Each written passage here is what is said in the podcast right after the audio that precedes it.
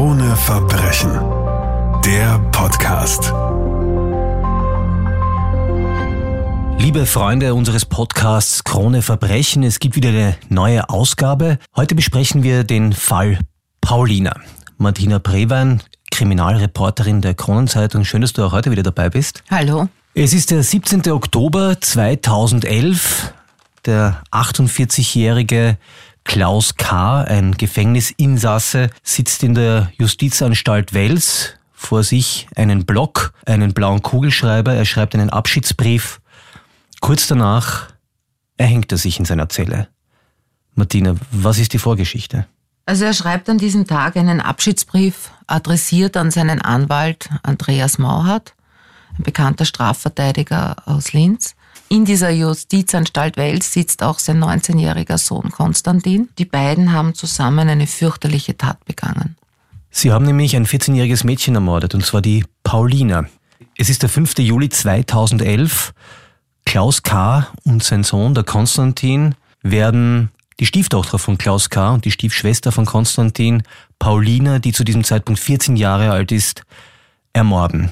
Bevor wir über das Warum und über die Chronologie dieses Falles sprechen, erzähl uns einmal, wie dieser Tag verlaufen ist und wie es dann zu diesem Mord kam.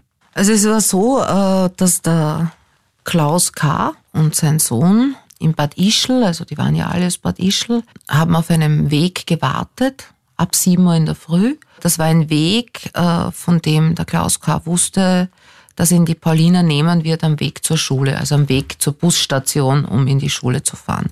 Sie hatten schon am Tag davor dort gelauert. Allerdings waren da so viele Leute auf der Straße. Kinder haben gespielt. Darum hat der Klaus K. das Ganze dann irgendwie auf morgen verschoben. Also das Ganze, damit meine ich eine ganz abscheuliche Tat. Er hat dann mit einem Fernglas hinter einem Gebüsch wieder gelauert, geschaut. Das war wirklich diesmal diese Straße frei, also dieser Weg frei.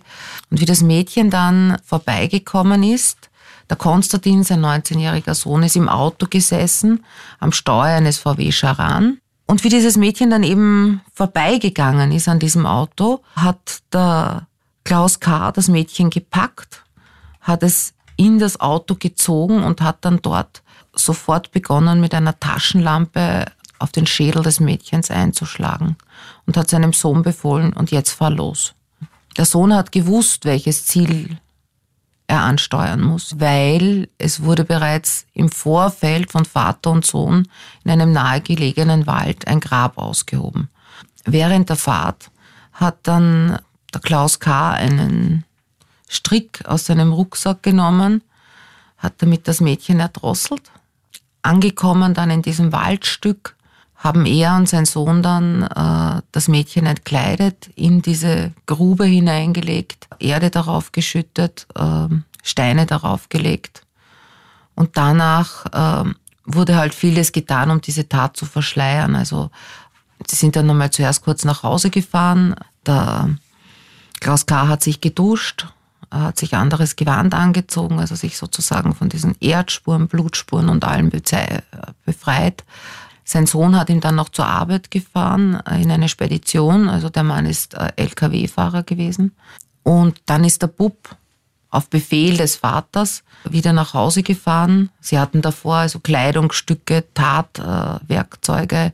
Das war alles verstaut in einem Müllsack. Der Sohn ist dann auf Geheiß seines Vaters zu einem abgelegenen Feld gefahren, hat dort also diesen Müllsack entsorgt, hat auch aus dem VW Charan die Hintersitze ausgebaut, die voll Blut waren und die dort versteckt. Also er hat die Tatortspurenbeseitigung gemacht. Klaus K. und sein 19-jähriger Sohn Konstantin werden verhaftet. Konstantin wird in weiterer Folge auch äh, verurteilt. Um diesen ganzen Fall zu verstehen und, und in die Psyche des Vaters und des Sohnes blicken zu können, müssen wir ein paar Schritte zurückgehen Martina Brewein, erzähl ein bisschen über Klaus K. Was ist das für ein Mensch? Also er war, er ist in sehr guten Verhältnissen eigentlich aufgewachsen. Seine Eltern waren Unternehmer. Er war aber schon von Anfang an, also wirklich von Kindern, ein höchst auffälliges Kind. Hat schon in frühester Jugendzeit, ist er schon straffällig geworden, hat immer wieder Vandalenakte begangen, Gewaltdelikte. Das Ganze hat dann damit geendet, dass er einen Tankstellenüberfall begangen hat, also einen schweren Raub. Dafür kam er dann auch drei Jahre ins Gefängnis.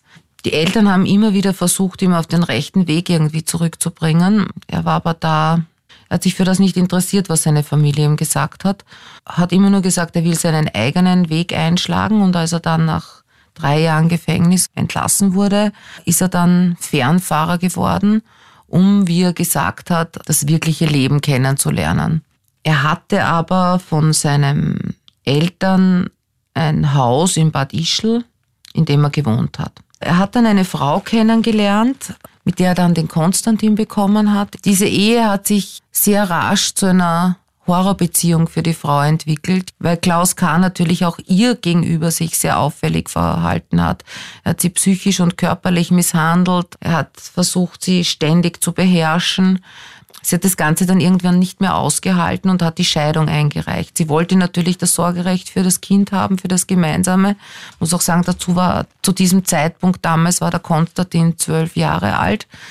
Allerdings hat der Klaus K. es irgendwie geschafft, diese Frau so einzuschüchtern. Er hat gesagt, also wenn du das Sorgerecht beantragst, wenn du das Kind bekommst, dann werde ich dich umbringen. Und ich werde auch das Kind wahrscheinlich umbringen. Vielleicht bringe ich auch mich selbst um, aber es wird auf jeden Fall eine fürchterliche Tragödie geschehen. Woraufhin die Frau dann wirklich auf das Sorgerecht verzichtet hat. Es wurde ein Besuchsrecht eingeräumt. Sie hat ihren Sohn dann nur noch sporadisch gesehen, weil der Vater total dagegen war. Also wenn dann wirklich auch mal das Kind bei ihr war, äh, hat er ständig das Kind am Handy angerufen, hat im Vorhinein schon gesagt, also er darf die Mutter nicht umarmen und äh, er darf auch die, seine Großmutter nicht umarmen und die Mutter hat sich sowieso nie um ihn gekümmert und sie liebt ihn nicht. Klaus K. hat es wirklich erfolgreich geschafft, seinem Kind von klein an irgendwie einzubläuen, dass er der einzige Mensch wäre, der es liebt. Und zwar hat er das mit ganz seltsamen, fürchterlichen Erziehungsmethoden auch geschafft. Er hat einerseits seinen Sohn extrem gelobt, äh, ihm großzügigste Geschenke gemacht und ihn auf der anderen Seite wieder geschlagen wie einen seiner Hunde. Mhm. Und er hat ihn wirklich zu einem Werkzeug von sich selbst dressiert mit den vielen Jahren.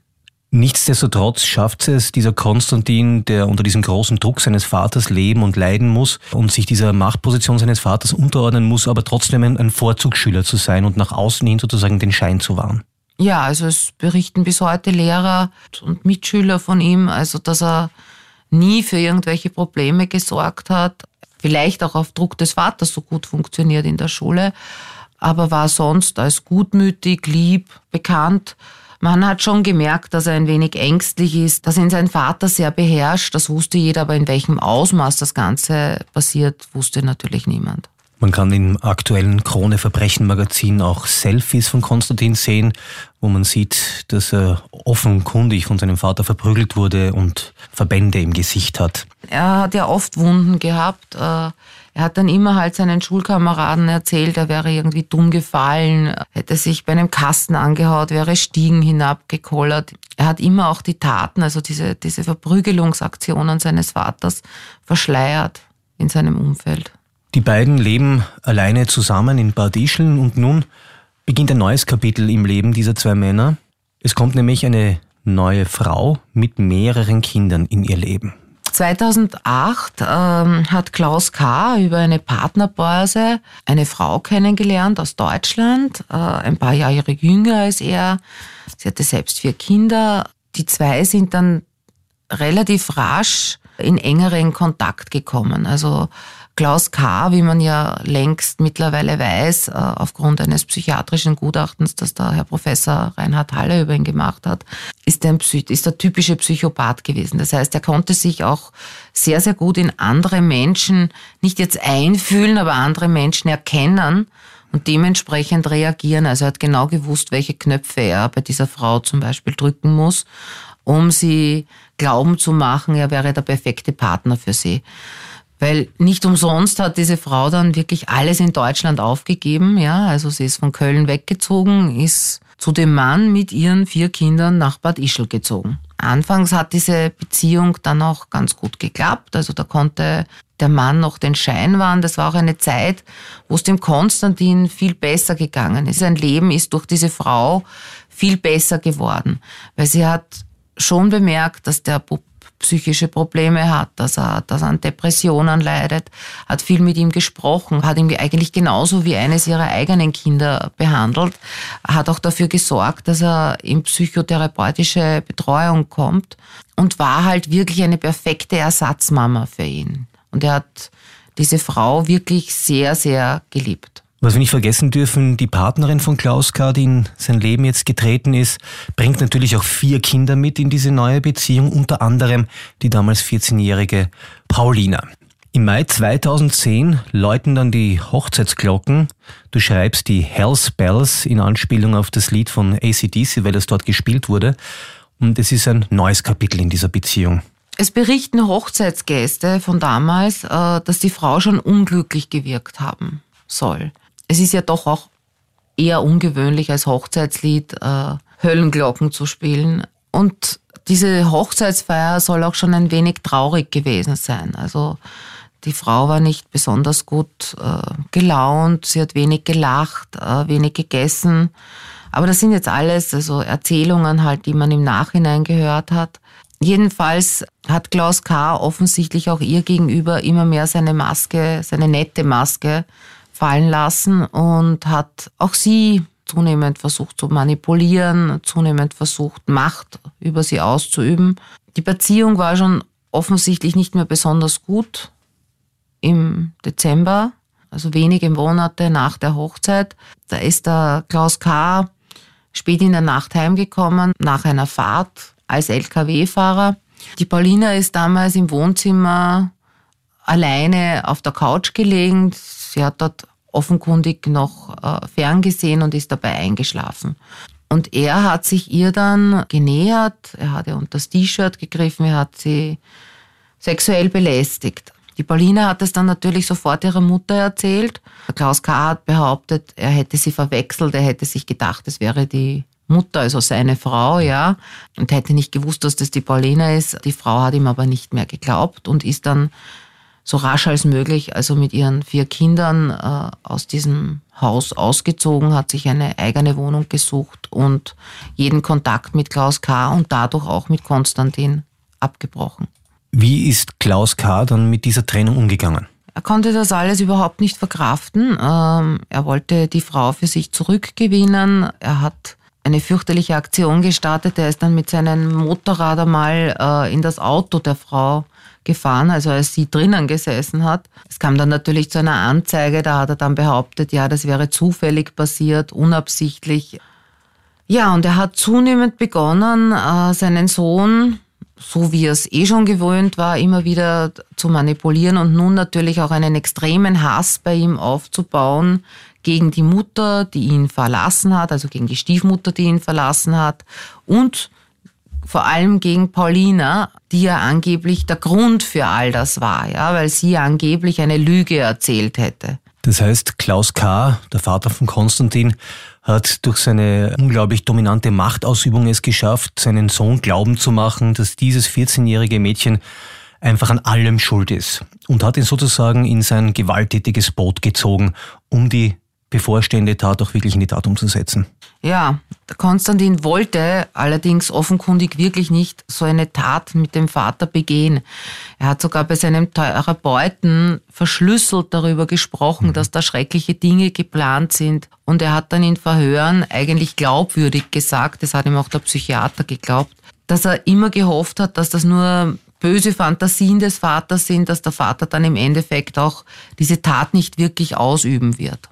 Wie wurden die zwei, Klaus und Konstantin, und insbesondere ihre Beziehung zueinander vom Gerichtsgutachter Reinhard Haller beurteilt, Martine? Du hast mit ihm ja auch gesprochen. Der Klaus K. war der typische Rächer, der keine Zurückweisung akzeptieren konnte. Mhm. Er hatte eine schwer gestörte Persönlichkeit, also die soziale Züge. Es fehlte ihm vollkommene Empathie, also er, hat, er war nicht fähig, mit irgendjemandem wirklich mitzufühlen, außer mit sich selbst. Ja, er ist ein Psychopath gewesen, wie er im Buche steht. Der Sohn hat in den Untersuchungen keine tiefergehende Bewusstseinsstörung aufgewiesen, aber eine Entwicklungsstörung aufgrund dieser schweren Einwirkungen, die er halt durch den Vater erlebt hat und der Erziehungsmethoden, die an ihm angewandt wurden, von klein an. Gehen wir noch einmal an den Anfang zurück. Wir haben darüber gesprochen, dass Klaus K. in seiner Zelle sitzt und einen Abschiedsbrief schreibt. Was steht in diesem Abschiedsbrief? Den hat er ihm, wie gesagt, an seinen Anwalt, den Herrn Dr. Andreas Mauert, geschrieben. Er schreibt darin nur, was er seinem Sohn, dem Konstantin, angetan hat, dass er den Sohn wirklich abgöttisch geliebt habe, mhm. dass er nur das Beste für ihn will. Er wollte ihn sozusagen freischreiben in diesem Brief. Er hat auch geschrieben, dass er ihn wirklich von klein an manipuliert hat, wie er auch mit dem Buben umgegangen ist, dass der Bub selbst nicht wollte, dass diese Tat geschieht. Was auffällig war, er hat in diesem Abschiedsbrief kein einziges Wort darüber verloren, wie es möglicherweise jetzt der Mutter des Mordopfers geht oder überhaupt über das Mordopfer geschrieben. Also er hat auch keinerlei Reue über diese Tat beteuert. Das war ihm offenkundig wirklich alles völlig egal. Es ging ihm nur darum, seinen Buben irgendwie zu retten und dann hat er eine Wäscheleine genommen, nachdem er diesen Abschiedsbrief geschrieben hatte und hat den an einem Heizkörper in der Zelle befestigt und hat sich dann in diese Schlinge hineinfallen lassen.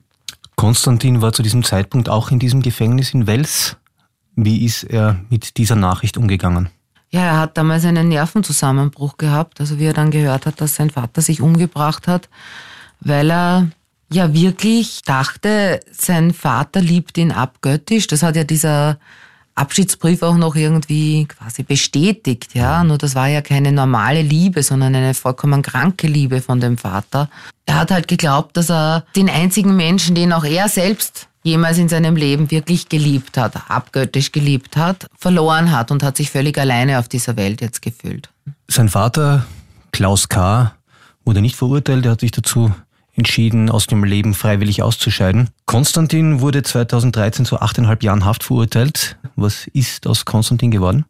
Ja, er hat im Gefängnis, also schon auch bevor er seinen Gerichtsprozess hatte, wurde er umfangreich psychologisch betreut. Es ist dann auch seine Familie, also die mütterlicherseits, ihn sehr oft ins Gefängnis besuchen gegangen. Also seine Mutter hat den Kontakt zu ihm gesucht, ein Onkel vor allem auch sehr viel. Die haben dann versucht, ihn auch aufzufangen, auch wieder zu zeigen, also du hast eine andere Familie, ja, und wir werden in Hinkunft für dich sorgen. Er hat dann seine Haftzeit so viel man hört, also sehr unauffällig verbracht, also war ein angepasster Häftling. Konstantin ist mittlerweile in Freiheit, er hat seine Strafe abgesessen und soll jetzt, habe ich kürzlich gehört, weil ich mit jemandem gesprochen habe, der seinen weiteren Lebensweg ein bisschen verfolgt, ein vollkommen unauffälliges Leben führen. Martina Brewein, danke für den Besuch. Vielen Dank. Krone Verbrechen der Podcast.